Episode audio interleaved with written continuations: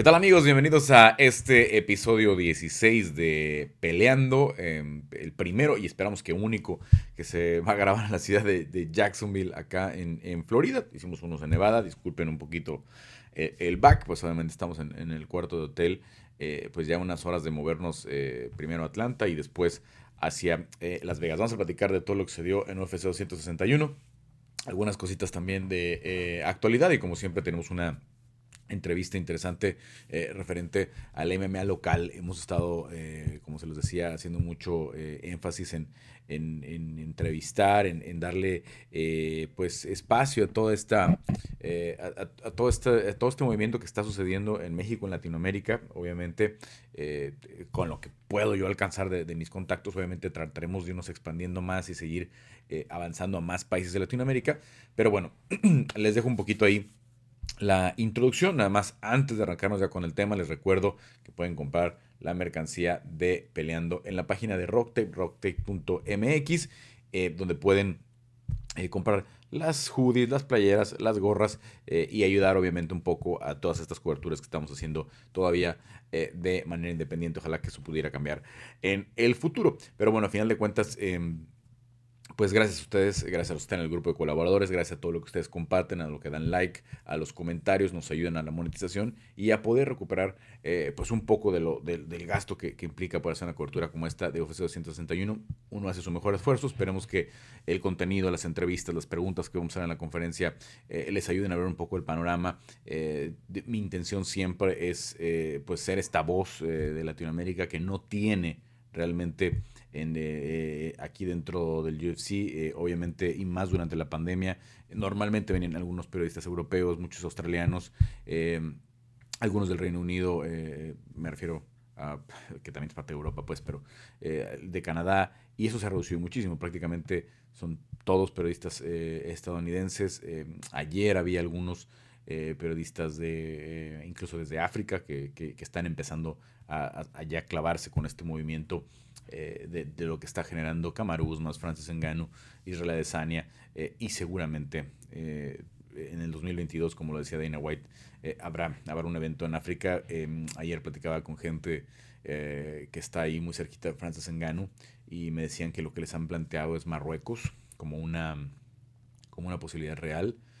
yo pensaría, obviamente, por lo que vivimos con el Mundial de Sudáfrica, que Ciudad del Cabo, que Johannesburgo pudieran tener algún venue, alguna instalación eh, pues, pues de calidad, de, de, los estándares que pide UFC, porque sabemos que, por ejemplo, hay mercados como el de Perú que no han podido ir porque no han encontrado un venue eh, que, les, que les satisfaga. ¿no? Eh, las, los estándares de UFC son altos, prácticamente son arenas donde se puede hacer un evento, un partido de la NBA, ¿no? una temporada de la NBA, casi todas las que van en Estados Unidos son arenas eh, que, tienen eh, equipos o de NBA o de NHL, o en este caso la de Jacksonville, que, eh, digo, no es una arena para nada este, que le falten condiciones o algo por el estilo, pero es una arena que tiene la, pues yo lo pondré un nivel un poquito abajo de, algunas de las super modernas que, que vemos como la arena T-Mobile, con todos estos palcos de lujo y, escaleras y escaleras y escaleras eléctricas,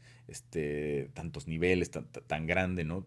a la T-Mobile le caen un poquito más de 5.000 personas más que a esta eh, de la eh, Bystar Veterans Memorial Arena. Además hicieron, creo que no ocuparon todo el espacio de piso que normalmente hay. sacrificaron unos cuantos asientos para que al menos en esta parte de tener espacio de maniobra en, la, en la parte del piso, ¿no? Algunas tres líneas yo creo que todavía pueden haber metido más en, los, en los, asientos de piso, eh, sobre todo en las partes de los costados, ¿no? En el octagon side y en la parte de los invitados de Dana White eh, estaba como, como normalmente em, se hace, ¿no? Entonces a esta arena pues vienen eh, en esta ocasión con un evento tan grande en agradecimiento y por el compromiso que hicieron el año pasado cuando les abrieron las puertas de UFC 249 para poder eh, eh, pues hacer aquí el evento, aunque fuera eh, a puerta cerrada, ¿no? Cuando Tony Ferguson enfrentó a Justin Gaethje y bueno, estaba, era una locura ver aquí a Justin Gaethje, estaba feliz, estaba feliz ahí con toda la, con toda la gente. pero en fin, fue por esa situación, ¿no? Este, el resto de los pay-per-views van a ir a sedes de momento, ¿no? A sedes que tengan los estados abiertos, ¿no? Florida está muy abierto, te voy a ahondar un poquito más en ese tema, eh, de una forma muy, muy, para mí, en shock realmente, porque eh, pues eh, durante la pandemia pasé varios meses en Nevada, en Las Vegas, y ahí, pues con todo, y los casinos y con todo, y que sí estaban muy abiertos los restaurantes y toda la cosa, la situación es muy diferente a esta, muy, muy diferente a esta. O sea, la verdad es que mm, para nada se, se, parece a lo que estamos este, eh, viviendo acá en Florida en la cuestión de los relajados que están con la, con la pandemia. Pero bueno, en fin, en fin, así ha sido, ha sido un tema muy, muy tirándole a lo político. Y, y, en, este caso en particular no me quiero meter en, en, el tema porque no acabaríamos. Em, pero van a, ir, van a ir a estos estados que están abiertos, como eh, Texas, que será Houston el próximo pay-per-view.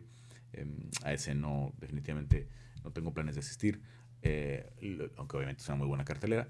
Eh, al que estamos tratando de, asistir, eh, que es el plan, y veremos cómo se van dando las cosas y en dónde es la sede, es a 263, donde ya sabíamos que Brando Moreno y Davison Figueiredo iban a ser los estelares, pero también sabíamos que había intención de meter otra pelea.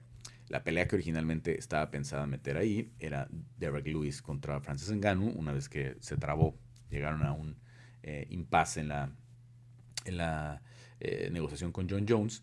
Y a final de cuentas, bueno, pues em, eh, me sorprendería, me hubiera sorprendido que dejaran por tercera ocasión consecutiva a Davison Figueredo cargar un pay-per-view. Ya lo había hecho en 2.55, ya lo había hecho en 2.56 por la premura, ¿no? Pero que lo dejaran otra vez solo, ¿no? Este, es muy raro que, el, peso Mosca lo dejen solo. Aquella vez respondieron en 2.56, dieron un peleón Brandon y, y Davison, pero eh, hoy la prioridad es vender la taquilla cara y vender la taquilla muy rápido para demostrar el músculo, para decir, estamos de vuelta y miren cómo estamos agotando los boletos en minutos, ¿no? Y la realidad es que eh, y Brandon solitos no iban a agotar así una taquilla. Y sobre todo porque porque eh, llevan rato, eh, también fueron las preguntas que hice el jueves en la conferencia de prensa, porque era lo que yo sabía. Yo sabía dos cosas, sabía que estaban buscando otra pelea, les decía que era Francis contra Derek Luis, pero eh, me cuentan estas personas que están cercanas con Francis que Francis quiere ir un mes a África, que quiere ir a ver a sus familiares, y es una tradición que él tiene, ¿no? después de, sus peleas, cuando gana ir a, ver a su familia. Eh, familia, conocidos, eh, seres queridos. Eh, entonces que va a ir un mes a África, entonces que, se complicaba la situación para, para el tiempo en el, que, en el que UFC estaba haciendo el plan. Entonces, em, pues bueno, pues la, la, situación pintaba un poco más sencilla para negociar con Israel Adesanya, ¿no? Que Israel está hambriento de ganar, él piensa que le puede ganar a Marvin Vettori, eh, aunque Israel hubiera peleado también con Rob Whittaker, ¿no? Eh, el, que no quiso fue eh, Rob. Y la otra pregunta que hacía era por la sede, porque a mí ya me habían comentado el tema de Arizona, el tema de Phoenix, pero pues parece que es una negociación que no ha sido tan sencilla. Entonces, ¿qué pienso que puede suceder? Bueno, pienso que se pueden ir a Las Vegas también. Pienso que una vez que ya se anunció Conor para International Fight Week y que mm, ya se vendieron todos los boletos, en cuestión de segundos. Eh, yo no sé si a ustedes les tocó, tengo varios conocidos que, sacaron sus códigos del, Fight Club y con los códigos de social media de, de, UFC y etcétera, etcétera. Los códigos no funcionaron en la preventa, o al menos de todos los conocidos que yo tengo, 10 o 15 personas que trataron de comprar, nadie pudo comprar. Y al día siguiente arrancó la venta y en 20 minutos ya había un post que decía agotado, ¿no? Eh, una cosa eh, de locos, ¿no? Entonces, ya teniendo esa taquilla garantizada, eh, que creo que una taquilla de Conor puede ser hasta de 8 o 10 millones de dólares en Las Vegas, eh, la de acá en Jacksonville fue de 3 millones y medio, nada más para que vean pues, la, diferencia de todo lo que puede representar Conor y lo que representa Las Vegas, porque en Las Vegas se venden los boletos mucho más caros que en cualquier otra parte, ¿no? en Florida, en Texas, pones boletos a precios accesibles de 50, 80 dólares. En Las Vegas el boleto más barato, hasta arriba, vale más de 200 dólares. Entonces, eh, esas taquillas de Las Vegas eh, pues resultan muy importantes. La taquilla del Madison Square Garden, en cuanto puedan, van a regresar al Madison Square Garden porque también es un lugar donde pueden meter una taquilla muy cara. En, Nueva York, el, en Brooklyn también más o menos, pero realmente las dos sedes donde pueden meterle durísimo a la, taquilla es el Madison Square Garden y el, eh, y el, y, el Arena T-Mobile en Las Vegas o la Arena del NGM o la, o la, que fuera, ¿no? Pero bueno, a final de cuentas, em, así se está moviendo un poco la, la, situación para, para, el futuro. Entonces, podría ser ahí. O, pues Dana dijo eh, también claramente que van a estar tratando de venir en estos meses mucho a Florida. No sabemos qué va a pasar con las Five Nights. Es probable que ya empiecen a decir Five Night a Miami, Five Night a Tampa, Five Night aquí, Five Night allá, en todas las, eh, en, las ciudades, ¿no? Eh, Dallas también por ahí está pendiente. Eh, se negoció con Dallas para llevar ese pay-per-view, el que se va a hacer en Houston, San Antonio, aprovechando la apertura que tienen estos dos estados en particular, Florida y, y Texas. Entonces, pues vamos a ver cómo se va desarrollando. Probablemente para los siguientes días, eh, horas, cuando ustedes estén escuchando el podcast, eh, ya sepamos la sede de UFC 263, que sería lo obvio porque a mí obviamente hay mucha gente que me ha preguntado, oye, quiero ver la pelea de Brandon, eh, va a ser en Las Vegas, va a ser aquí, allá. Fue un año rarísimo, fue un año sin público.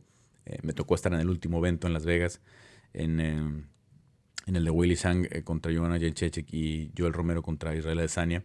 Y recuerdo que ya estábamos con la, con la cosquillita, ¿no? Ya estábamos con el tema de, híjole, y si nos cierran las fronteras y si de pronto ya no podemos regresar a México, ¿no?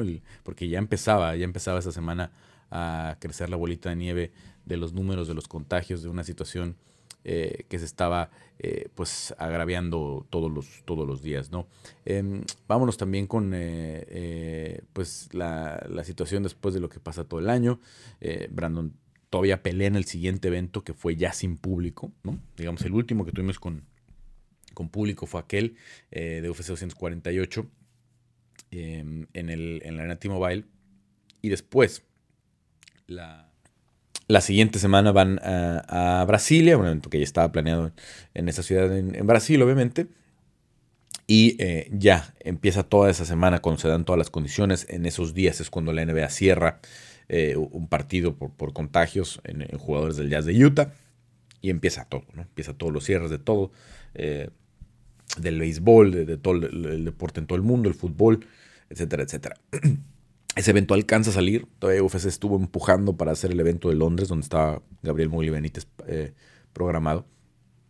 Pero ya les fue imposible. Ya no lo lograron. Alcanzaron a sacar el de Brasilia, donde Brandon le gana a Yusier Formiga. Y hace una declaratoria, ¿no? Prácticamente en el que dice, pues yo estoy listo para pelear por el título con, con Davison Figueredo. eh, Davison le gana dos veces a Joe Benavides también en el año.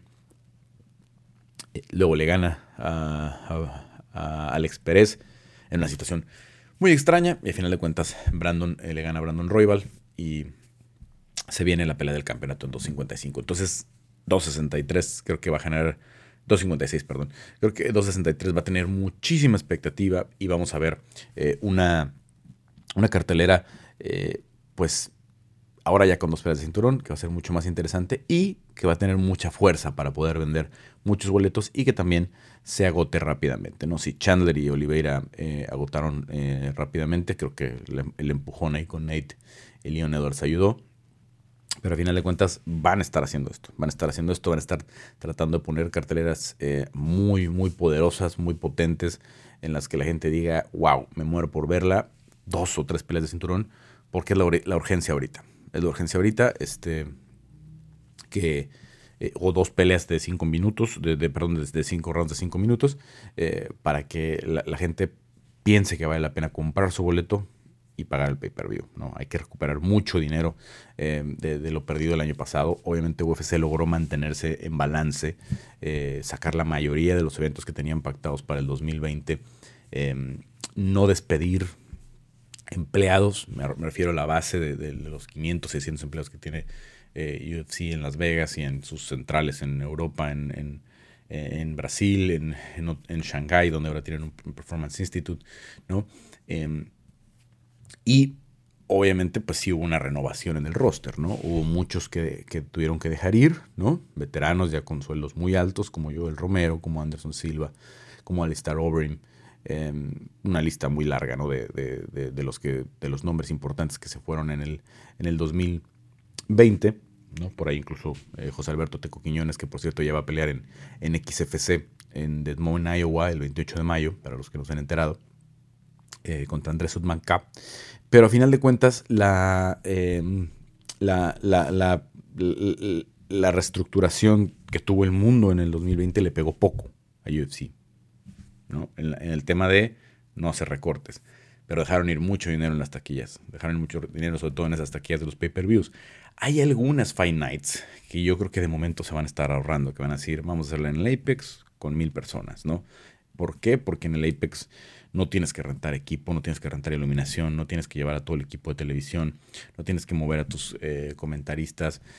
Se ahorra muchísimo dinero en no salir del Apex. Entonces es probable que algunas Nights todavía se mantengan haciendo ahí en Nevada con, condiciones eh, de poquito público, pero a final de cuentas las, eh, los pay-per-views tienen que ser, tienen que ser recaudadores y todos tienen que estarle empujando así arriba de los 2 millones de dólares que sea un ingreso importante al mes, ¿no? Para estar, para estar sosteniendo la, operación de, la empresa y etcétera, etcétera. Entonces, pues bueno, la cartelera de, 261 fue el primer ejemplo, tres peleas de campeonato. Eh, ¿Por dónde empezar? ¿Por dónde empezar con lo interesante que fue la cartelera, no? Eh, primero, el, estreno de los, de, los, eh, de los peleadores chinos. Acá tengo el, el, orden de, de, las peleas, ¿no? el, papelito que nos dan en la. Perdón por el ruido, para los que nos están escuchando en las plataformas de audio nada más. A ver, pues. Eh, eh, perdón, me voy a tener que poner los lentes porque algunos de los nombres de estos chinos todavía no me los sé cómo pronunciar, pero buena pelea la de Liang Na contra Ariane Carnelosi. No sé si fue tan buena, este, o como sonaba, pero la verdad es que si vieron el video que subí en Twitter de, la primera presentación de, Bruce Buffer, eh, fue una locura el rugir otra vez de la gente. No sé si fue que ya tenía mucho que no lo escuchaba y me acostumbré tanto al silencio del Apex. Eh, que, de verdad, pues de pronto la gente se volvió loca eh, con, una, con la primera pelea de la noche, que es, que es muy poco común ¿no? que suceda, incluso en las carteleras grandes. Pero el primer round fue intenso, fue bueno. Yo, yo creo que Liang Na ya no debe haber salido al segundo. La tuvieron que levantar la gente de su esquina, no podía estar de pie. Eh, pero bueno, a final de cuentas volvió a salir al segundo y la, y la pelea se termina. Eh, ahora Quileng en contra de Jeff Molina, esa dejó el, estándar altísimo, ¿no? Eh, sobre todo, como lo hemos platicado eh, siempre, el drama vende, el drama eh, te hace que las peleas sean memorables, ¿no? Entonces, Jeff Molina estuvo en problemas, le dieron duro y, en momentos parecía que, perdía la pelea. a la mitad del segundo ajusta muy bien. estaba ahí James Krause en su esquina. James Krause, que son los coaches más activos. Por ahí hay una entrevista también con Jeff Molina Jeff dice que, James Krause tiene que ser el, coach del año y creo que mucha gente podría coincidir por la cantidad de actividad que tiene. Ahora, ojo, que Trevor Whitman, lo que está haciendo con los campeones, como Kamaru Usman y Robert Mayunas, pues es difícil de competir con él, ¿no? Lo que está haciendo al menos en, lo que va del año. Pero eh, Krause a mí me sorprende la actividad que tiene y la cantidad de peleadores que tiene y que también él todavía se pone los guantes, ¿no? Entonces es una situación eh, atípica la de, la de James Krause, que no sé si esté ya eh, definitivamente eh, retirado o lo vamos a seguir viendo pelear constantemente. Entonces, bueno, ajusta bien Jeff Molina, casi finaliza la pelea en el cierre del segundo round, se quedó a nada de, finalizar en el cierre del segundo round y después al, cierre del tercero lo tocaron. Entonces también eh, estuvo cerca de, ganar la pelea, la gente fascinada. Jeff Molina sabía que se iba a llevar 50 mil dólares del bono a pelea de la noche. Eh, platicamos con él, este, estaba seguro y qué bueno que se lo terminaron dando porque se lo merecen. Fue una muy buena pelea que dejó el volumen altísimo, ¿no? Y luego creo que vino una buena pelea, una pelea bastante sólida de Casula Vargas, pero donde no salieron a matarse como esto, como los dos de antes, ¿no? Una pelea mucho más inteligente, la de Cazula, eh, trabajó muy bien su boxeo, eh, él, llegó en la esquina en esta ocasión eh, a, Gil Martínez, porque ahora hizo todo el campo en Las Vegas, tuvo que hacer todo el campo en Las Vegas, y, el gimnasio de Cobriña, donde hace el, Jiu-Jitsu, tiene también, está la parte del mat primero y luego atrás está el, el cuadrilátero donde el coach da las clases de box es un coach que tiene mucha experiencia eh, mezclando el MMA y el boxeo, ¿no? A mí este, ya tiene, lo conozco hace 7, eh, 8 años que me ha tocado eh, coincidir que hace esquina con mucha gente, hecho esquina con muchísima gente en UFC. Entonces hicieron una muy buena estrategia, ¿no? Le trabajaron muy bien estos jabs al cuerpo cuando venía entrando el chino, ajustaba de pronto guardia derecha eh, Cazula desde la izquierda siempre amenazando, ¿no? Siempre avisándole. Desde el principio le dijo, como te metas de este lado, aquí está la pierna izquierda y va por la cabeza, ¿no? Entonces la defendió bien eh, Ron Shu, el, prospecto, pero desde ahí Cazula le marcó la distancia. Le dijo, tú vienes de este lado y aquí te está esperando eh, mi patada alta. Entonces eh, se vio tímido, se vio muy paciente Ron Shu, creo que en el primer round. Se empezó a soltar un poquito más en el, en el, segundo. Em, hay un juez eh, que, es, local aquí de Florida, eh, que, es el que le da el 18 a Cazula en el primer round. Yo no coincido con el 18, pero la verdad es que creo que más que el dominio de Cazula, castigó la timidez de, de, de Ron Shu. Y la timidez eh, es un criterio de foul, ¿no? El, reglamento lo marca. O sea, la falta de agresión, ¿no? te puede costar puntos. A mí me tocó muy pocas veces este, que, haya advertencia por timidez o una eh, deducción incluso. Eh, según yo, en la pelea de UFC 188 entre eh, Doyer Montaño y, y Gahal Pendred, eh, los advirtió el, el referee por, por timidez, ¿no? Les, pidió que pelearan o que les iba a bajar un punto. Entonces, que fueran más agresivos. Entonces, creo que por eso el juez se pudo quedar con ese 18, alegando la, poca agresividad del peleador chino, que eh, pues estuvo eludiendo a Cazula en lo que pudo, bloqueó los mejores golpes eh, eh, de Cazula, pero lo conectó. Entonces el round fue claro de Cazula, el 19 del primer round, pero el 18 creo que castigó un poco la falta de, agresividad, la, falta de, de propuesta. Cazula en el segundo es derribado, ¿no? Parece que ya trae una lesión en la pierna eh, desde, desde, el primer, de pierna derecha, desde el primer round. O, es la izquierda. La izquierda. Parece que ya, está un poco lastimado.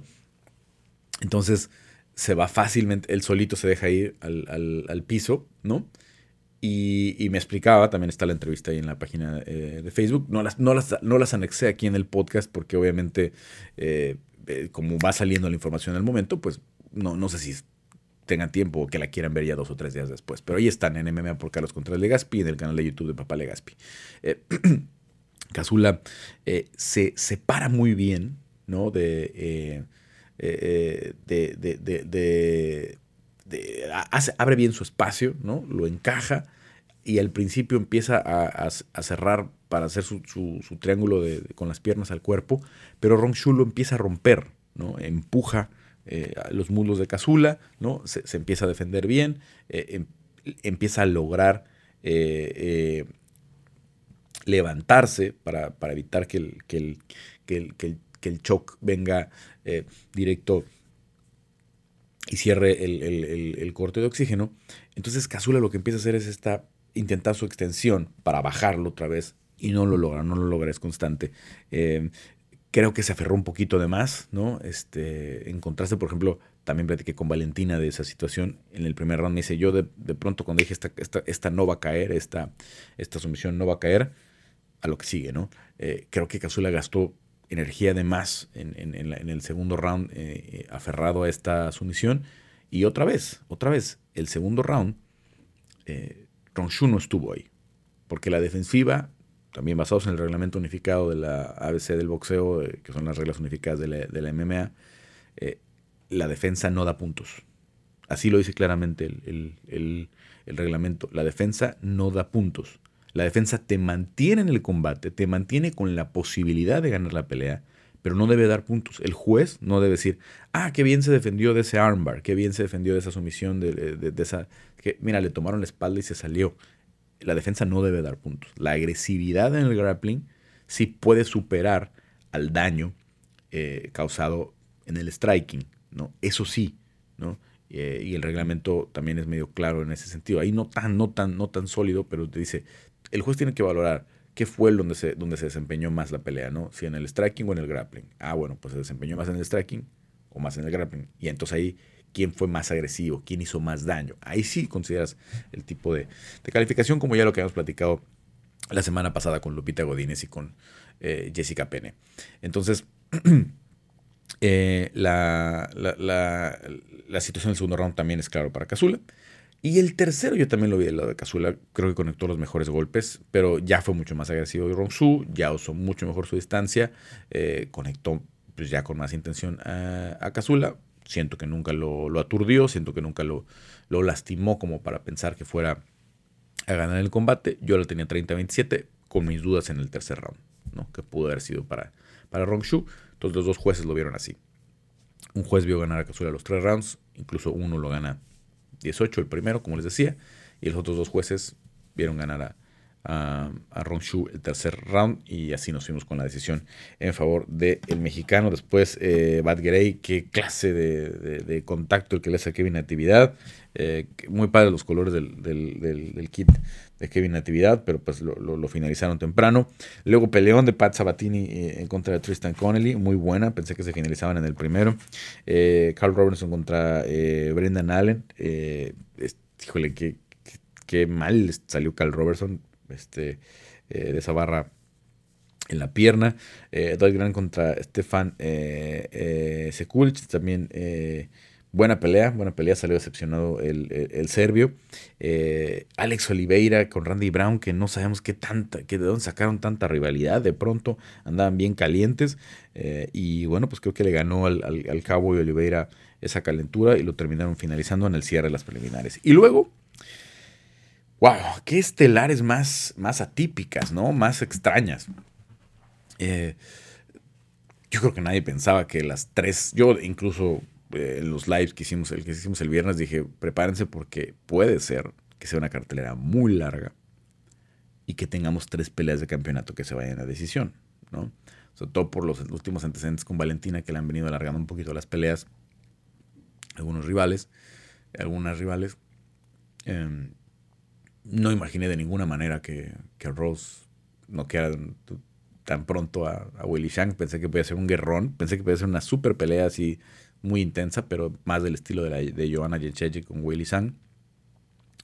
Y tampoco me imaginé que Camaro fuera a noquear a, Jorge Masvidal. Me, me quedaba muy claro que Camaro era el favorito.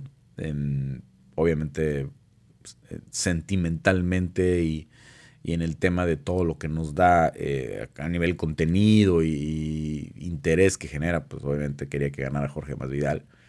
Eh, pero había que, si hubiera que apostar, pues tenías que apostar la casa por, por Usman. Incluso estaba disparejísima, estaba menos 500 Kamaru Usman y más un 330 traían las apuestas eh, Jorge Masvidal. Pero creo que todos coincidíamos en que si ganaba Usman, iba a alargar la pelea, iba a desgastar mucho a Jorge y no visualizábamos un knockout. Eh, como, dice, como dijo en su momento, él también tuvo solo seis días para prepararse para Jorge, ¿no? Él estaba esperando enfrentar a, Gilbert Burns, una bestia muy diferente a, Jorge Masvidal, ¿no? Un animal que tienes que atacar de otras formas muy, muy diferentes. Entonces, eh, también él no pudo, eh, este, pues, prepararse al 100% para Jorge. Camaro está en una forma espectacular. Eh, me tocó estar en dos de las últimas cuatro. Eh, en la última de, aquella de Colby Covington. Desde ahí me quedé fascinado con el striking, con el, con el manejo de... Eh, sobre todo lo que hace que, esté 1-2, o sea, puede ser un llave de derecha o llave izquierda y pegar durísimo. Puede ser un cruzado de derecha o cruzado de izquierda y pegar durísimo. Y a veces te confunde, parece llave es un cruzado, ¿no? Porque cambia tanto la guardia y en el camino va haciendo tantos ajustes que es bien difícil saber desde qué lado te va a pegar. Em, el, golpe del knockout a mí me, me, confundió un poco y ahorita te voy a platicar la historia, pero primero eh, revisamos este cómo, fue en orden cronológico. Nada más si quería abrir con esto de las sorpresas, ¿no? Porque además terminó siendo una cartelera preliminar, eh, cartelera estelar muy corta, porque las cinco peleas eh, terminaron entre el primero y el segundo round. Eh, primero lo de Anthony Smith con Jimmy Crute, eh, ¿qué, valor de Jimmy Crute. Es, la verdad, no sé cómo no se dio más, más gente en la arena cuenta De hecho, ni mi compañero John Morgan, que estaba de este lado, ni, ni Jorgito Ebro, mi buen amigo del, Miami Herald, el cubano Jorge Ebro, eh, se dieron cuenta de lo que había pasado. Yo, pues, estábamos a dos metros del, octágono y muy cerquita. Y yo vi cómo se movió la pierna de, Jimmy Crute y cómo le falseó. Y le dije al buen Jorgito, le dije, no puede seguir. Como que se quedó así como de... Porque no dio visos, no, no, no, no lo hizo notorio Jimmy Crute. Le dije, no puede seguir. Le dije, esa pierna está rota, ¿no? Me creyó porque lo, primero, en cuanto sintió el, el, falseo Jimmy Crute, buscó el derribo, muy inteligente, dijo, me duele muchísimo, ya no traigo gas, ya no tengo forma de, de seguir en la pelea, tengo que salir a finalizar. Entonces consigue el derribo y pum, pum, pum, pum, pum, gran pound a lastimar. Anthony Smith tiene mucha resistencia, em, a veces de más, ya lo hemos visto, eh, pero le sobrevivió al final del round, ¿no? Em, intenta entre el round estaba muy pendiente la gente ahí, sí, los médicos sí estaban ahí. Creo que el referee no puso mucha atención. Eh, pasó desapercibido para muchos. No sé en la transmisión de tele si lo comentaron, yo, obviamente, y también con tantas transmisiones ya que hay, eh, no sé si alguien lo comentó, pero yo sí dije, no va a poder seguir, no va a poder seguir. Eh, los médicos estaban ahí atentos. Yo no sé por qué se esperaron hasta el final del minuto para preguntarle si puede estar de pie. Se notaba que, que la lesión era, era seria o al menos que no se podía plantar. Y si no se puede plantar, no puede continuar en, el combate y la tienen que detener. Una pena porque creo que Jimmy Crute podía ganar esa pelea. Y sí le, sí, le dolió, se fue muy, muy, muy decepcionado, pero así se dan, así se dan. Y, es un knockout porque el daño vino de una patada de Anthony Smith. Entonces no, no fue que pise chueco ni nada por el estilo, el daño vino de una patada baja. Eh, otro pues daño terrible, ¿no? Este, cómo tronó. Todo creo que lo que fue más duro fue ver lo que pasa con, con, con Whiteman, ¿no? Cómo se hace la pierna. Y luego cuando, cuando Whiteman trata de, de, levantarse, es como que cae y hace como un gesto como de a ver qué pasó y se ve que siente el dolor de la pierna y dice adiós. O sea, como que él solito se, se vuelve a, bajar a la lona y dice, creo que ahí fue como que el momento en el que se me partió el corazón, digamos, porque aparte eh, yo durante mucho tiempo pensé que Chris Weidman era el mejor libra por libra. Eh, tuve por ahí muchas discusiones en, el podcast de la edición de idea con, con Rodrigo sobre ese tema. Eh, no tan airadas como la de Max Holloway y, la de TJ de la Show, pero em, sí tenía esta concepción de que, de, que Whiteman iba a tener una carrera más larga y que le iba a ir mejor, ¿no? Y ver que probablemente se acaba ahí, ¿no? no sé qué tanta tantas ganas, que tanto la familia lo apoye, ¿no? En pensar en toda la rehabilitación. Eh, una lesión como esa, el gran Anderson Silva se recuperó, ¿no? Y, regresó en cuestión de meses. Em, a veces la fractura de huesos es, más fácil de tratar que, por ejemplo, porque realmente pues es enyesar, poner, o si hay que poner clavos o lo que sea, inmovilizar, y, y, el, y el cuerpo se cura, ¿no? El hueso sella y se puede, eh, con una buena intervención, se puede regresar. Eh, a veces es más fácil eso que las, que las por ejemplo, las de, las, de ligamentos de rodilla, que, que, híjole, que si no las tratan bien, se vuelven, vuelven a recaer y hay gente que puede estar dos años o más de dos años fuera por una lesión de, ligamentos cruzados. Eh, o el, el, ACL y el MCL, o sea, el, cruzado y el anterior, y etcétera, etcétera. el, puede ser que sí regrese, pero la verdad no sé qué tanto le quede de recorrido, porque cuando Anderson le sucede, él, él sí quiere regresar a, peleas de campeonato y él sí quiere regresar por el cinturón que era suyo, ¿no? O sea, Anderson se va con la idea primero de que pues perdió por un error suyo la primera con Whiteman, cuando Whiteman lo conecta cuando está jugándole, ¿no? Con la, con la, con la, con, la guardia, está con las manos abajo y así. Y en la segunda, en el segundo caso, pues, este, pues obviamente él dice, pues este fue una lesión, ¿no? Que, no me ganó, ¿no? Porque en su cabeza a Whiteman nunca le ganó a Anderson. Entonces, creo que tenía esa motivación. No sé si aquí Chris Weidman eh, tenga la motivación de, regresar, ¿no? Que tanto dinero haya de por medio, que tanto lo necesite también, porque obviamente ya fue campeón, ya tuvo sus grandes pay-per-views. Eh, obviamente no se hizo putrimillonario como Conor McGregor, pero eh, pero su buen dinero habrá hecho y si se administró bien y lo invirtió, pues eh, probablemente tenga ya su estabilidad asegurada. Entonces no sé, no sé, no sé. Tengo muchas dudas. veremos en el futuro qué pasa, veremos si se presenta, si de entrevistas, si él mismo en sus redes sociales va, va relatando lo que quiere, lo que quiere hacer para, para su futuro y, si todavía tiene espacio en su carrera. Y ahora sí entramos al main card. ¿Qué cosa? ¿Qué cosa? ¿Qué cosa?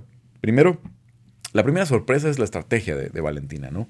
Eh, ya tiene rato Valentina queriéndose ganar respeto en el piso, por eso pidió la, pelea con Jennifer Maya y por eso quería enfrentarse con Jennifer Maya y, someterla en, el, en, el, piso. ¿no? No, no, no, no fue tal vez tan dominante como yo hubiera querido con Jennifer Maya, pero acá dijo, les voy a enseñar que conmigo en el piso no se mete nadie. Y fueron siete derribos en siete minutos eh, con, Jessica Andrade. Estuvo cerca de someterla en el primero.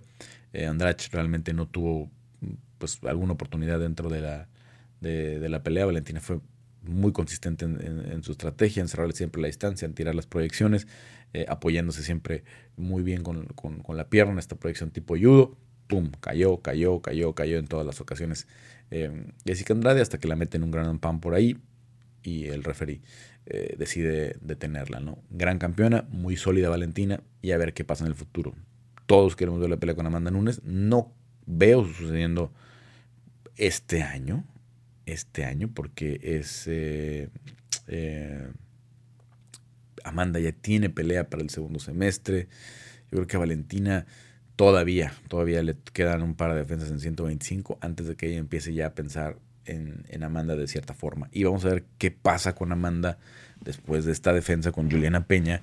¿Qué camino tomar? ¿no? Porque em, estamos en una situación eh, eh, complicada. De momento, pues Holly Holmes se bajó de la pelea de Juliana Peña. ¿no? Parece que ya está bien Holly, no sé cuándo esté para pelear. Eh, Germaine Aranda me acaba de ser intervenida traía un yeso hace un par de semanas en sus redes sociales, no sabemos cuándo esté para regresar, ¿no? Eh, eh, para Irene hay planes de, pelea pronto, ¿no? Entonces, pues no hay mucho de dónde moverle a la división de 135 también para, para, para Amanda, que ya lo ha dicho eh, que no le parece interesante volver a enfrentar a Holly, que no le parece interesante volver a enfrentar a, Germain, y es comprensible, ya ganó las peleas, mucho más cerrada la de, la, la, de Germain que lo de, que lo de Holly, ¿no? A la que incluso le metió la patada al cuello, hasta la mandíbula, como la que le metió Holly a, Ronda. Entonces, eh, ¿qué tiene que hacer una Irene Aldana para ponerse en los zapatos de, de, Juliana Peña, por ejemplo? ¿no? O, las que están por ahí eh, también pintando, ¿no? Una Aspen Ladd, eh, una Yana Kuznitskaya, ¿no? si regresa Rocky Pennington pronto en buena forma, pero, pero que pueda ser atractivo, que pueda ser, eh, digo, tienen que ver como finalizaciones muy, muy explosivas para que la gente diga, wow, wow, wow. Por eso tan importante la posición en la que se puso Irene después de vencer a Ketlen Viera, ¿no? con un, muy, un knockout muy bonito, muy sólido. ¿no? Es lo que se necesita de parte de, alguna de ellas, otra vez para decir, vale la pena ponerlas contra Amanda, ¿no? Eh, una, muy buena exhibición, una exhibición dominante. Entonces es, es complicado. Yo creo que después de esta defensa, la gente va a empezar a pedir muchísimo más esa situación porque ya no hay competencia en 145, porque además la división ya prácticamente no existe. Dejaron ir a Megan Anderson. Eh, eh, se terminó su contrato y además aprovecharon dijeron, qué sentido tiene seguir trayendo 145, ¿no? Eh, está apostando un poco más por las 145, pero tampoco es que tengan mucha profundidad, ¿no? Van a poner a Cyborg contra eh, Leslie Smith otra vez, ¿no? Que Leslie Smith es una 135, ¿no? Eh, que, ha sido la historia de la división, ¿no? Las competitivas de 135 tienen que subir a 145 para enfrentar a Cyborg, para enfrentar a Amanda por el cinturón de la 100 de la 145. Muchas cosas, muchas cosas así. Entonces, eh, es una situación en la que la división pues ya no, ya no, tiene, ya no tiene mucho que hacer. Entonces, Amanda creo que irremediablemente va a tener que volverse a enfrentar con, Valentina por el cinturón de la 135 y a ver qué pasa con, Valentina, ¿no? Ahora, ojo, ojo, ojo. el MMA nos ha enseñado que ningún campeón es eterno, ¿no? Y entonces de pronto los vemos invencibles, como se veía, eh, y ahorita voy a hablar un poquito más de ese tema, ¿no? Pero yo recuerdo eh, aquella noche que Tyron Woodley le gana en Dallas a, este, Darren Till, era el discurso de, de, de Usman, ¿no? Tyron Woodley decía, soy el mejor welter de la historia, este, necesito ser, tengo que estar más arriba en el pound for pound, necesito respeto, bla, bla, bla, yo le puedo ganar a todos, póngame el que sea, tal, tal, tal, así es lo que está hablando Kamaru Usman. Y hoy, dos años y medio después, Tyron Woodley ya ni siquiera es parte del UFC, ¿no? Así, así de dramático puede ser la caída, ¿no? Eh, Jencheche, que en un momento decíamos, no va a perder nunca Johanna. Y llegó Rose, ¿no? Em, llegó, eh, ¿qué pasaba con Ronda, no? llegó Holly y luego, ¡pum! Un año después vuelve a pelear con, Amanda. Bye bye. No volvió a pelear nunca. Entonces, eh, la, responsabilidad de ser campeón, mantenerse en el top, es, muy, muy, muy pesada. Entonces, creo que Valentina tiene toda la mentalidad, tiene todo el talento, tiene todas las condiciones, pero de pronto llega la sorpresa. De pronto llega esa sorpresa y también puede ser para, para el lado de Amanda, ¿no? También puede ser para el lado de Amanda eh, que hoy la vemos súper dominante, ya con todas las credenciales para ser la mejor gallo, de, la mejor peleadora femenil de la historia, ¿no? No solamente gallo, sino con los dos cinturones, etcétera. Y habiendo vencido a las consideradas mejores de la historia, ¿no? A Ronda y a, Cyborg, eh, respectivamente en cada división, pues creo que no hay, no hay duda, ¿no? Eh, entonces, pues a esperar qué sucede en las siguientes semanas. Ahorita dijo Valentina, estoy enfocadísima en el campamento de, Antonina, que, que pelea en Houston. Y pues después de ahí veremos qué, viene en el panorama para ella. Vámonos con eh, la de eh, eh, Rose Namayunas y Willy Shang. a mí me sorprendió mucho la seguridad con la que estuvo hablando Rose en la semana, ¿no? Como decía, no, tengo los ángulos, tengo la, el poder, tengo esto, tengo lo otro. Y decía, wow, vaya, estás hablando como si Willy Shang fuera un flan, ¿no? Pues esa seguridad se reflejó, se reflejó a la hora de la, de, la pelea, ¿no? Y, sabemos que tiene este background de, de, taekwondo eh, Ronda Mayunas y, y esta eh, patada que no, no, es con la pierna eh, de poder, ¿no? Ella está, ella está en guardia derecha y patea con la pierna frontal y conecta en el botón, cae Wei Shang después de esa izquierda y cuestión de segundos, Kid Peterson detiene la, la pelea eh, por un gran pound que a lo mejor no se veía muy sólido, ¿no? Pero que a final de cuentas, pero que a final de cuentas eh, es un, es, era un gran pound que iba a derivar en la finalización de la pelea. Tal vez le ahorró Kid Peterson unos cuantos golpes a, a Willie Shank, que creo que ya no iba a salir de ese, de ese problema, ¿no? Eh, digo, a veces pasan los milagros, pero, pero yo creo que ya era el camino de la, de la finalización. La detiene bien, y es la primera mujer que logra recuperar el cinturón, ¿no? Cuando lo perdió Ronda no pudo, cuando lo perdió Joanna que no pudo, cuando lo perdió Misha no pudo, ¿no? Eh, cuando lo perdió Holly no pudo recuperarlo, eh, cuando lo perdió Cyborg no pudo recuperarlo. Eh, ninguna de las grandes de la historia pudo recuperar el cinturón, entonces es, es, es, es un, un, un, logro realmente bastante interesante porque además la historia del, del, del, MMA femenil es, es todavía corta, es relativamente corta. Entonces, bueno, pues eh, eh, una, gran sorpresa, la verdad, la forma en la que sucede. Era favorita en las apuestas Willy Shang, pero la forma en la que gana Rose creo que eh, no la vimos venir muchos, o al menos tan temprano, porque pensábamos que yo pensaba que si, si Rose ganaba era porque podía sorprender como sorprendió a Johanna con una muy buena combinación, con su pateo desde otros ángulos diferentes. La mayoría de los peleadores de MMA eh, vienen del mundo del kickboxing y del muay thai, ¿no? Su striking, la base del... Entonces llegan estos peleadores como eh, Jair Rodríguez, Anthony Pettis, eh, Robert Mayunas, que tienen una buena base de taekwondo, que te saca de, de, de, de, lo tradicional, de las guardias tradicionales, de los ángulos tradicionales en los que tienes que defender. Eh, lo mismo con, por ejemplo, con Casula, que él viene del capoeira, aunque también entraron mucho luta libre en Brasil pero eh, la base de su es, es la capoeira. Eh, entonces usan, usan, ángulos un poco diferentes, ¿no? Lo mismo con los karatecas, como Weatherboy Thompson, en su momento Lyoto Machida. Eh, también se les puede descifrar, obviamente, ¿no? Este, pero, pero que en lo convencional te sacan de, de la, de la rutina, ¿no? Te sacan de, lo, de, las defensas tradicionales de, las artes marciales mixtas. Entonces, pues felicidades a Rose. Vamos a ver si, si psicológicamente está lista, ¿no? Eh, es un personaje muy particular. Me ha tocado eh, convivir eh, poco con ella, pero sí verla mucho cómo se comporta en las semanas de la, de la pelea. me acuerdo que en Brooklyn andaba todo el tiempo paseando, o sea, andaban por los pasillos cargando a su perrito.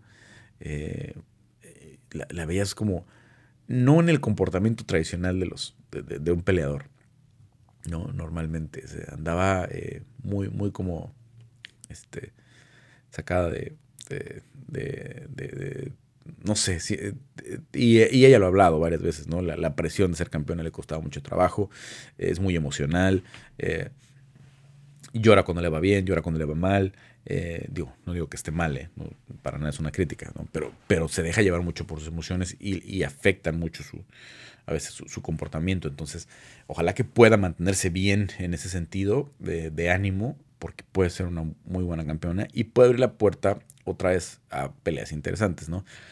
Lástima por Joanna Jędrzejczyk porque pues quería su revancha y creo que no se la van a dar con Rose así. ¿no? Creo que para Joanna era mejor que ganar a Willy Shang.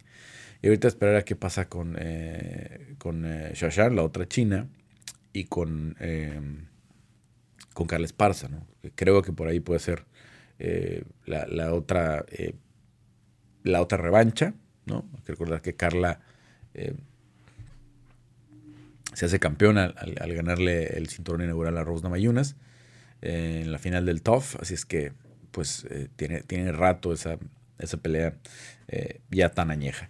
Y en el estelar, en el estelar, eh, ¿qué pasó? Eh, Jorge lo dijo al final, él se preparó muy bien en lo físico, estaba muy potente eh, para salir de los derribos.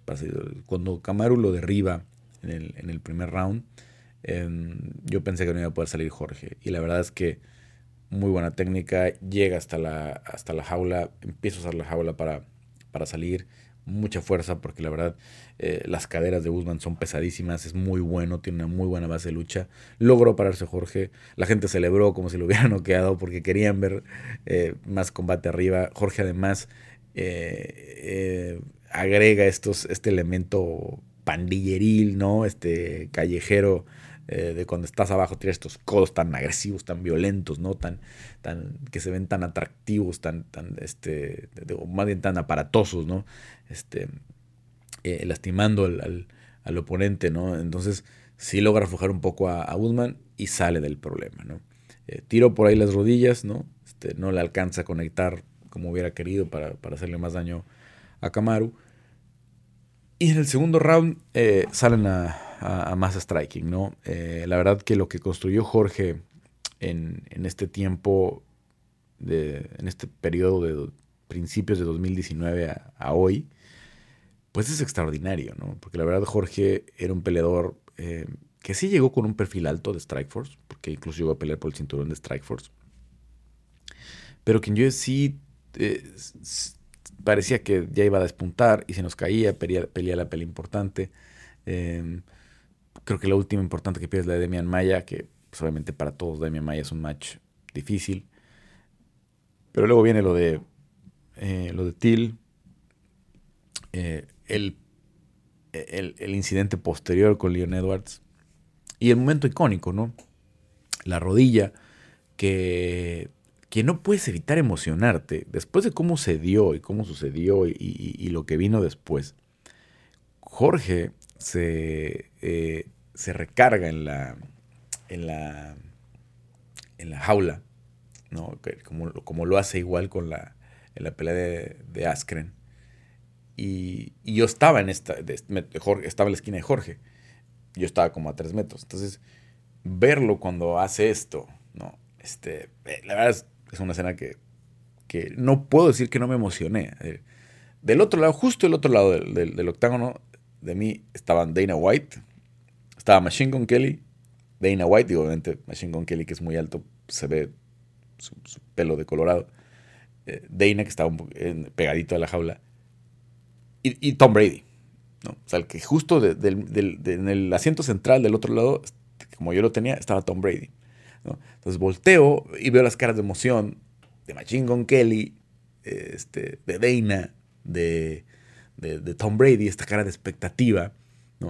Y cuando ves a Jorge que se recarga en, la, jaula como lo hizo en la pelea de, de no puedes evitar decir, ¿no? O sea, ¿no? Este, ¿qué va a pasar? O sea, va a intentarlo otra vez, ¿no? Este, la rodilla, entonces Jorge sale un poco lateral, ¿no? Buscando espacio y en el primer minuto intenta la, la, primera eh, rodilla. Eso es lo que creó Jorge en un año y por eso está aquí, por eso es el gran vendedor que es, ¿no? Por eso se convirtió por, por ese momento icónico en el que le gana a Askren, luego hace pedazos a, a Nate Díaz en Nueva York, una, pelea en la que es muy, muy superior.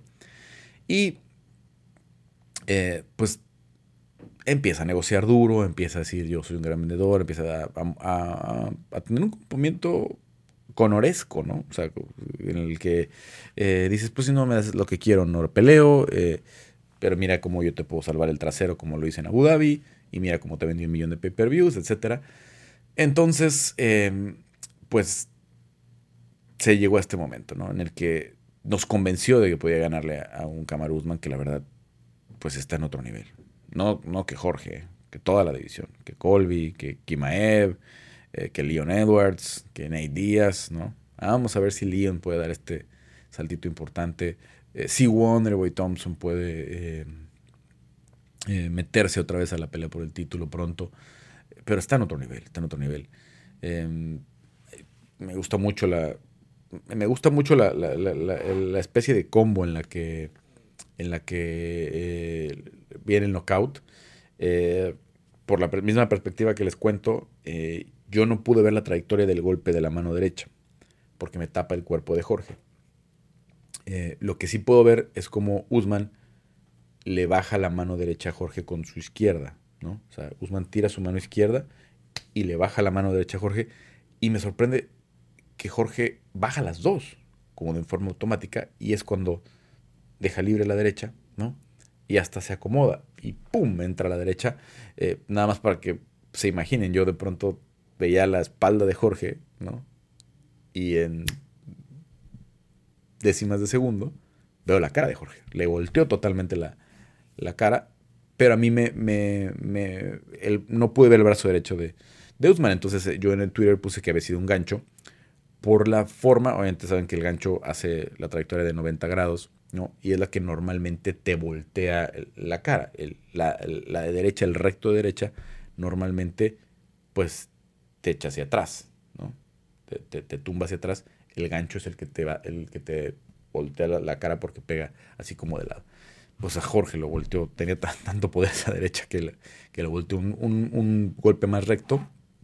Eh, para los que dicen que era 1-2, no fue un 1-2, ¿no? O sea, porque la mano izquierda no está tirando un jab, sino que está literal haciendo la función de desviar la mano derecha de Jorge, como de eh, abrir la guardia de, Jorge.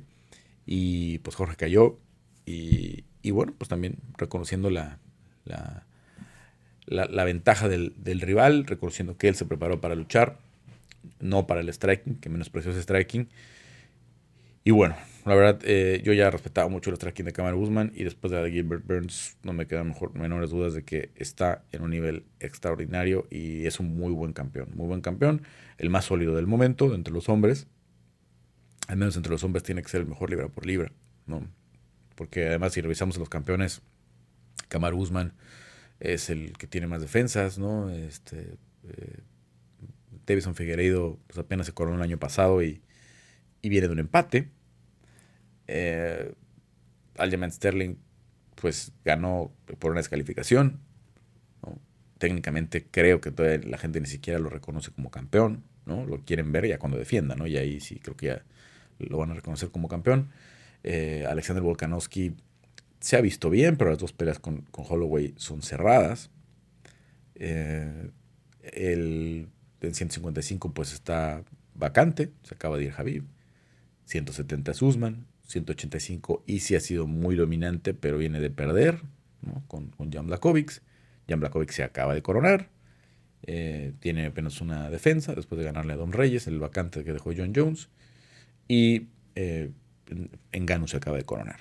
¿No? Entonces, pues creo que sí, tiene las credenciales para decir soy el mejor libra por libra del mundo. En fin, una de las mejores carteleras que me ha tocado estar. Eh, obviamente cuando hay tres peleas de campeonato siempre puede ser interesante, pero también eh, pueden ser muy largas y también pueden ser muy, muy sosas, ¿no? Como aquella de 205 entre eh, Tyron Woodley y, Stephen Wonderboy Thompson, ¿no? Que, que, decepcionó bastante a los, a los, a los aficionados, ¿no? En una noche que después este, eh, Joana y Carolina eh, Kowalkiewicz eh, también tuvieron una muy buena pelea y en la que Conor noqueó a Eddie Álvarez y todo el mundo se volvió loco. En fin, en fin, en fin. Pues una, una muy buena cartelera. Em, hasta ahí le dejamos con el 261 porque ya estamos pegando eh, a la hora.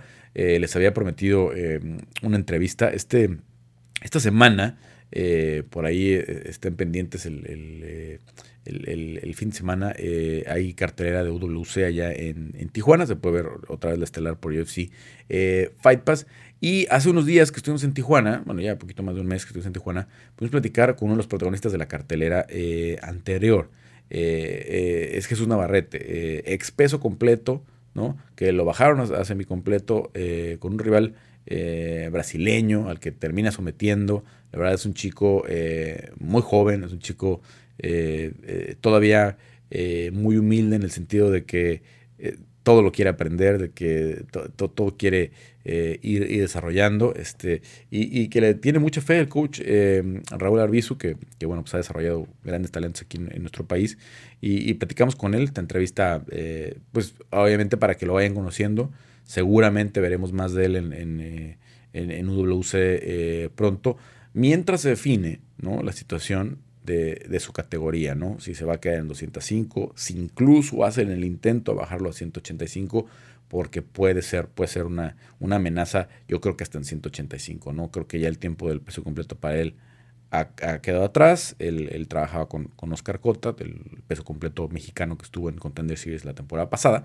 Eh, pero yo creo que eh, si, si logra su físico adaptarse a la 185, eh, puede ser una, amenaza importante y puede, puede proyectar mucho futuro. Escuchamos la entrevista rápidamente y regreso con algunas preguntas eh, de las que se quedaron pendientes del live del sábado en vivo terminando la cartelera. Jesús, el tanque Navarrete, campeón completo de WC pero ya también con su debut en el peso semicompleto. Eh, eh, Jesús, cuéntanos un poquito cómo te sentiste, un rival brasileño del que obviamente se esperaba mucho, físicamente se veía muy bien, y al final de cuentas te impusiste y con una finalización pues eh, importante acá en Tijuana. Pues muy bien, gracias a Dios, ya pues entrenando de nuevo, ya queremos volver a pelear, es lo que le estaba comentando mi coach y pues, pues nada, seguir entrenando.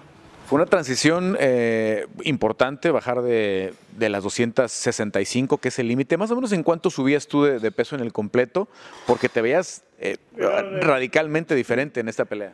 Eh, pues, ¿qué te diré? Bajé como unas 40, 50 libras más o menos. Estuve trabajando con el coach Andy Caballero y con Corina Cortés. Estuvimos pues trabajando muy duro, la verdad. Con, digo, Corina, Corina, ¿cómo se llama Corina? Esta Corina. Se me olvidó. ¿Cómo se apellida Corina, compañero? ¿Cómo? Ah, con Corina Noriega. Corina Noriega y con Andy Caballero y con Drift Cortés. Y pues nada, estuvimos haciendo un campamento muy exhaustivo y, y pues nada, haciendo jiu-jitsu con Martín González y, y pues nada, entrenando, entrenando machín, preparándome. ¿Tienes marca 6-0 o, o esto fue la 7 ya? Ahorita 7-0 ya. 7-0, 7-0. Eh, ¿Y cuántos años tienes? ¿Cuántos años tengo? Tengo 24 años. 24 años y con un eh, físico creo que todavía mucho por desarrollar, porque yo cuando te vi ya en, en 205 dije, puede pedir hasta en 185 por las dimensiones, te ves muy bien. ¿Cómo te sientes tú en esa situación? ¿Quieres hacer más peleas ahorita en 205 para ver cómo reacciona el cuerpo? ¿Cuál sería tu plan? Pues a ver qué pasa. Ahora sí que pues, el coach, eh, pues el coach en jefe se llama Raúl Arbizu, es el que me dice qué clases voy a tomar, es el que ahorita me está ayudando, me está ayudando a quedarme aquí en Tijuana. Entonces, pues a ver qué pasa. Si, si él cree que es posible, pues igual, pues yo le echo ganas. Bueno, ya, ya lo intentaste en completo, lo intentaste en semicompleto. En México es difícil encontrar rivales así, ¿no? Este, y el coach obviamente tiene mucha experiencia y aquí la gente de Entram tiene mucha experiencia en, en, salir de, a, peleas internacionales. ¿Cuál es tu plan? ¿Cuántas peleas más te gusta hacer en México? ¿Te gustaría hacer en México? empezar a medirte ya con la gente de afuera. Pues me gustaría pelear. Pues todos tenemos el sueño de viajar, ¿no? Y pues qué mejor si viajas peleando, ¿sí me explico? Entonces estaría chido, estaría muy bien. Eh, ¿Cuántas, ¿Cuántas más te gustaría hacer acá en México? ¿Cuál, cuál, cuál es tu, tu, idea? Porque obviamente vas a llegar a un tope aquí, ¿no? De, de, de, de, los rivales y hasta el momento ha sido muy dominante con, con, con la, con la oponente. Ahorita lo, que, ahorita lo que hicieron fue traerme uno de Brasil y pues la verdad me sentí muy bien. Él traía Jiu-Jitsu y yo pues estuve entrenando Jiu-Jitsu también para si se daba esa situación, ¿no? Si te tiran, tienes ese MMA, ahora sí que pues codos, rodillas, antes eran cabezazos, patadas en la cabeza, así yo explico, ahorita ya se modificaron las reglas y todo eso, pero a lo que me refiero es que tienes que tener como voy al box con el profe Drift Cortés por si la pelea sea de pie, igual pateo, hago costales, igual, sí explico, o sea, trato de trato de ser lo más completo posible. Igual hay personas aquí que luchan muy bien y pues pude defender ese, ese derribo que, que hizo al, al principio y pues nada, sobre la estrategia. Y lo lastimaste y luego eh, cerraste ese el mataleón. El mataleón se dio porque me dio la espalda, la verdad. Lo, lo miré y no lo pude, no lo quise desaprovechar. No estaba en el plan, digamos, de intentar el mataleón. No estaba en el plan, pero, pero pues se dio. Oye, eh, Jesús, eh, cuéntame un poquito, eh, ¿quién te ayuda aquí? Porque obviamente, este, digo, sé que eventualmente venía Oscar Cota, eh, pero no hay, no hay muchos pesos completos tampoco con, con quién trabajar. ¿Quién te ayuda a, aquí o con quién, con quién te fogueas un poquito más? Pues está Michael, está ahorita el güero, también está recuperando. Michael es un luchador ecuatoriano que, llegó recientemente, ¿no? Cero, muy bueno, muy bueno, la verdad. Me ayudó mucho con la lucha. Y, y pues nada, está compañero Gavidia, hay, hay muchos jiu muy buenos también. Igual tengo, pues ahora sí que personas que me ayudan a cuidar mi cuerpo. Hay un muchacho, un terapeuta que va a ir a la casa Malilla y nos ayuda. Ahorita no me acuerdo muy bien de su nombre, pero es un compita, siempre le digo bro y así, y pues ahí anda. Y pues nada.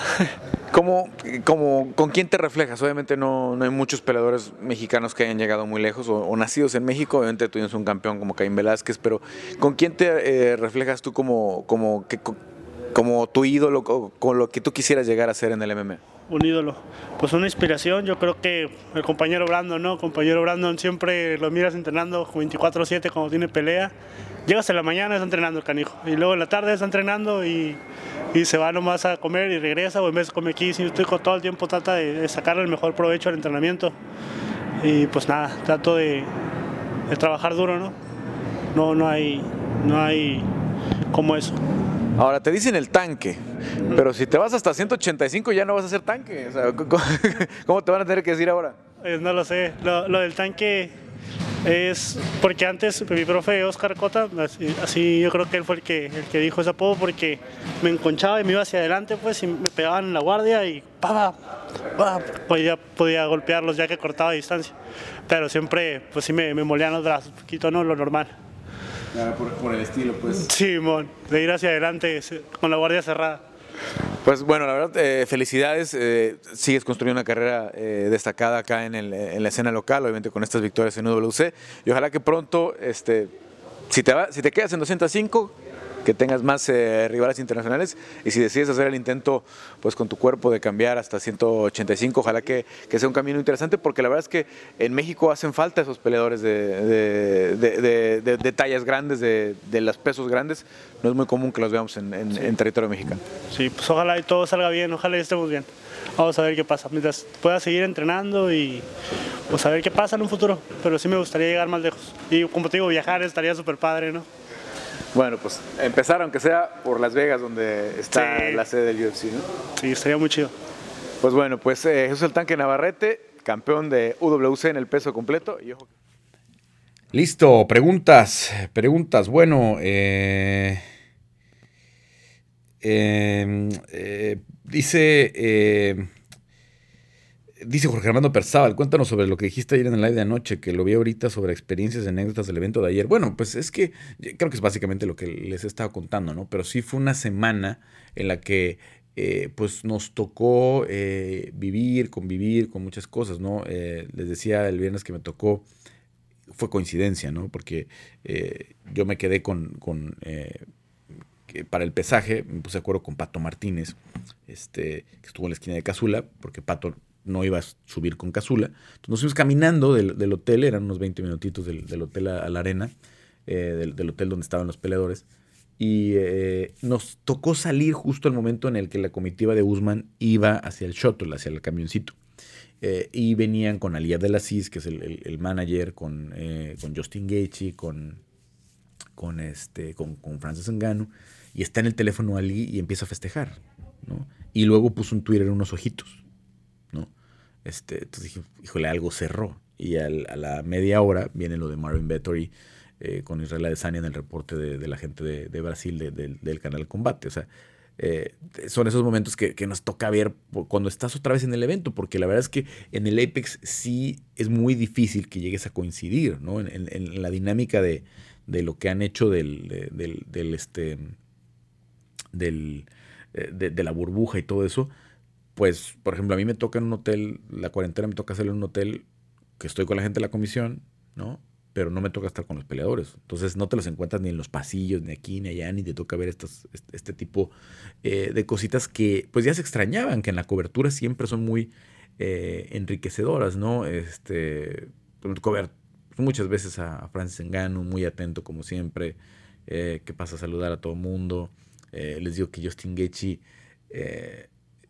toda la semana estaba eh, como niño chiquito, en todos lados lo veías como súper prendido, súper emocionado, saludando a todo el mundo. Eh, creo que legítimamente estaba emocionado por las dos peleas de sus compañeros, eh, las de campeonato. de hecho, lo trataron de sentar durante la pelea de, de, de, de Rosna Mayunas al principio eh, de seguridad y, no podía, o sea, como se sentaba y otra vez se volvía a parar como de la, de la, emoción porque estaba ahí como en primera fila muy atento y gritándoles, ¿no? Seguramente con la de Guzmán también. Ya no lo vi tanto porque ahí se robó toda la atención Colby Covington que estaba grite grite grite cosas. Eh, incluso se hizo de palabras con Malhikawa, el, el, el, manager de, de, Jorge, que fue, eh, si ven la transmisión o si recuerdan la transmisión, fue el que salió con el cinturón de, de del BMF a la esquina. Te traía el cinturón ahí en la, en la, en la esquina, algo que no es este muy, muy, muy, muy usual, ¿no? Y entonces vamos a ver qué pasa con Jorge, porque creo que el camino es por ahí este eh, el eh, eh, defender el BMF con algo que genera mucho dinero. Y si pierde Conor McGregor, creo que está cantadísima que ahí es la, pelea del dinero. Pero bueno, vamos a ver también cómo se desenvuelve Conor contra eh, Dustin el, próximo 10 de julio. Em, y, muchas situaciones así, muchas este, pues, eh, anécdotas que normalmente se dan, mucha gente que vas conociendo, que cuando estábamos en la pandemia, pues era muy difícil, ¿no? Muy difícil. Mucha gente con la que convives que ahora, pues, otra vez eh, se reactivó, ¿no? Digo, por una parte, pues, qué bien. y por otra parte, pues sí se siente el nervio todo el tiempo, ¿no? Todo el tiempo, de verdad. O sea, no es tan fácil cambiarte el chip de que tú sabes que te tienes que estar cuidando todo el tiempo y que estás muy atento a, esos cuidados y todo eso, y que de pronto acá les vale pepino. o sea, de, verdad, o sea, es muy raro eh, estar en un mundo, ¿no? Porque obviamente les decían, en Nevada está muy cerrado, en México obviamente yo tengo todos los cuidados del mundo siempre, este, cuando voy a la tiendita, cuando voy al súper, que, son los, trayectos que más, más comunes que hago, ¿no? Para ir a comprar comida en algún restaurante, etcétera, ¿no? Muy pocas veces he comido en la calle, ¿no? Normalmente voy eh, caminando a, comprar comida en algún lugar, ¿no? Em, y aquí, pues de pronto es entrar a un restaurante de, de fast food y nadie trae máscara. Nadie. Incluso algunos meseros no traen. Incluso la gente de la cocina no trae. ¿no? Eh, ver los, restaurantes, la arena con 15 mil personas, pues fue un shock. O sea, de que pronto volteas y decías, nadie trae máscara. O sea, literal, o sea, había secciones completas de la, de la, de, la arena que nadie traía máscara. Entonces, pues puede ser que la gente esté muy confiada, que, que si ya se vacunaron, pues saben que no se van a enfermar, eh, que no crean en las vacunas, que no crean en las, en, las máscaras, porque hay mucha gente en Florida y en muchos estados ¿no? de los Estados Unidos que, la situación se vive así. Entonces, pues sí es un shock cultural al menos este, de pronto estar así, ¿no? Este, no sé si, digo, obviamente es una situación completamente diferente de salud y así, ¿no? Pero pues, pues algunas religiones, ¿no? Donde las mujeres este, tienen que estar cubiertas todo el tiempo y así, que de pronto lleguen a América donde no está eso y pues las mujeres se han sentir así de ¿no? ¿Por qué andan así todos? Bueno, pues así más o menos, ¿no?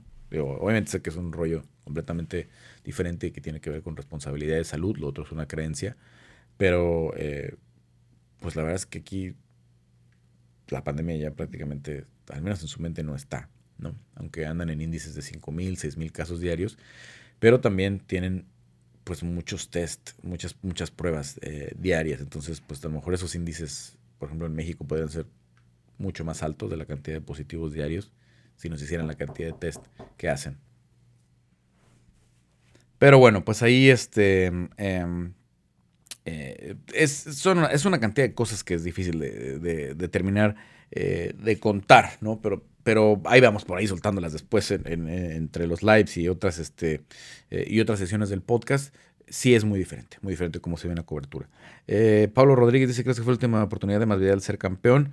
No creo, pero sí la veo lejana sí la veo lejana, o sea, no, no la podría poner en piedra, pero creo que eh, ahorita la pelea del dinero tiene que ser la defensa de su, de su, eh, de, su BMF, porque el camino de Jorge para regresar al título va a tener que ser regresar a, a, estelarizar un Fight Night o sin puntos de pay-per-view. Entonces, eh, digo, si quisiera seriamente, porque ¿cuál sería la pelea de Jorge si quiere seriamente regresar a contender por el título? El ganador de Nate y Leon, sobre todo si gana Leon. Si gana Nate no le veo mucho sentido, pero Leon contra Jorge, pues no puede ser eh, eh, estelar de un pay-per-view, ¿no? Como de contendiente. Claro que si pusieras el BMF de por medio ya es otra cosa, ¿sí me entienden? Entonces, eh, yo creo que pues todavía Jorge trae una inercia en la que todavía puede vender muchos pay-per-views en una más. Eh, Sergei Doberman Abrego dice: eh, Se están desplomando las superestrellas. ¿Cuál puede ser el próximo evento del año fuera de Conor Dustin? Eh, pues super evento, no sé. Ya no creo que veamos algo así como de locos, porque eh, pues, pues ya peleó dos veces Conor este año. Ya se ve difícil que saque una tercera. A menos que pues para diciembre alcanzaran a ser John contra Francis Ngannou, ¿no? Imagínate, pues también si pones en Gano con Isi Adesanya a finales del año, que Isi pudiera pelear con, con Rob Whittaker en caso de que le gane a Marvin Vettori. Eh, eh, dice JP Figueroa, tú fuiste quien repetiste la pregunta de Ana Sinunes y Valentina volviera a preguntar. Sí, pero fíjate que eh, la verdad no sé qué pasó. No sé si no, si no entendió exactamente cómo la hice, pero según yo, no le habían preguntado lo que yo pregunté. Estuve en toda la conferencia, pero me salí un instante nada más para, eh, para acomodar mi cámara para la entrevista de Valentina. Entonces puede ser que ahí no haya escuchado, pero eh, la verdad, este, eh, pues pasa seguido, no, soy, no soy el primero.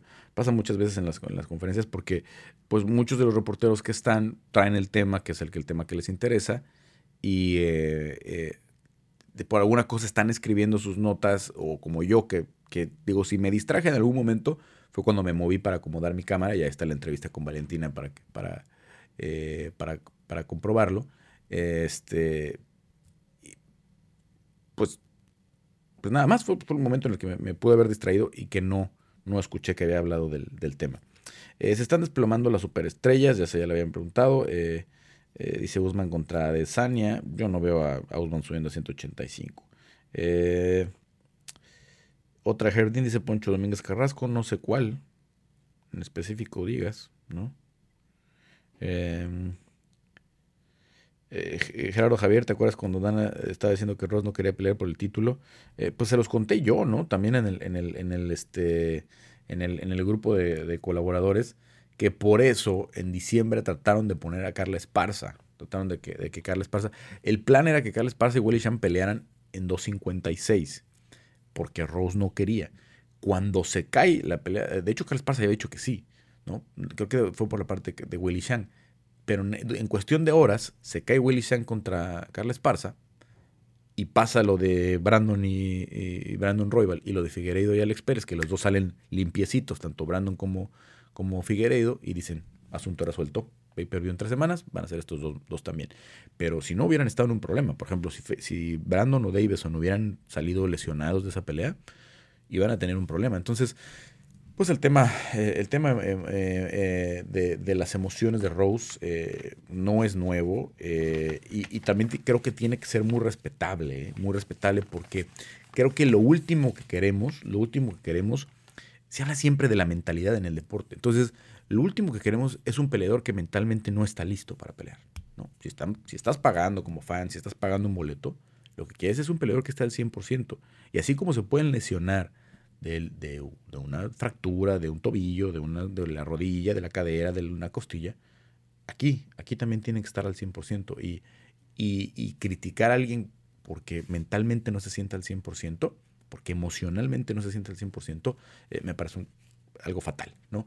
Eh, los atletas tienen que estar al 100 y por eso hay, hay psicólogos eh, deportivos y por eso hay todo este complemento ya en la preparación de un atleta porque es cierto, es cierto, eh, las emociones, el tema mental influye muchísimo en el desempeño de un atleta y si Rose no se sentía al 100, qué bueno que no la tomó y la tomó cuando se sintió al 100 y ahí está, ahí está. Digo, creo que a Rose no le hubiera molestado que, que Shang hubiera peleado con Carla mientras... Eh, mientras ella hubiera tenido su siguiente oportunidad. En fin, nos tenemos que ir. Nada más les recordamos que visiten eh. Ya pueden comprar la mercancía de Peleando, obviamente con su 20% de descuento usando el código eh, ROCKMMA y pueden aprovecharlo en toda la tienda. Bueno, nos vamos. Eh, pásensela bien y pues platicamos la próxima semana desde Nevada o probablemente ya desde la Ciudad de México. Vamos a ver cómo se da la situación para grabar. En fin, pásensela bien.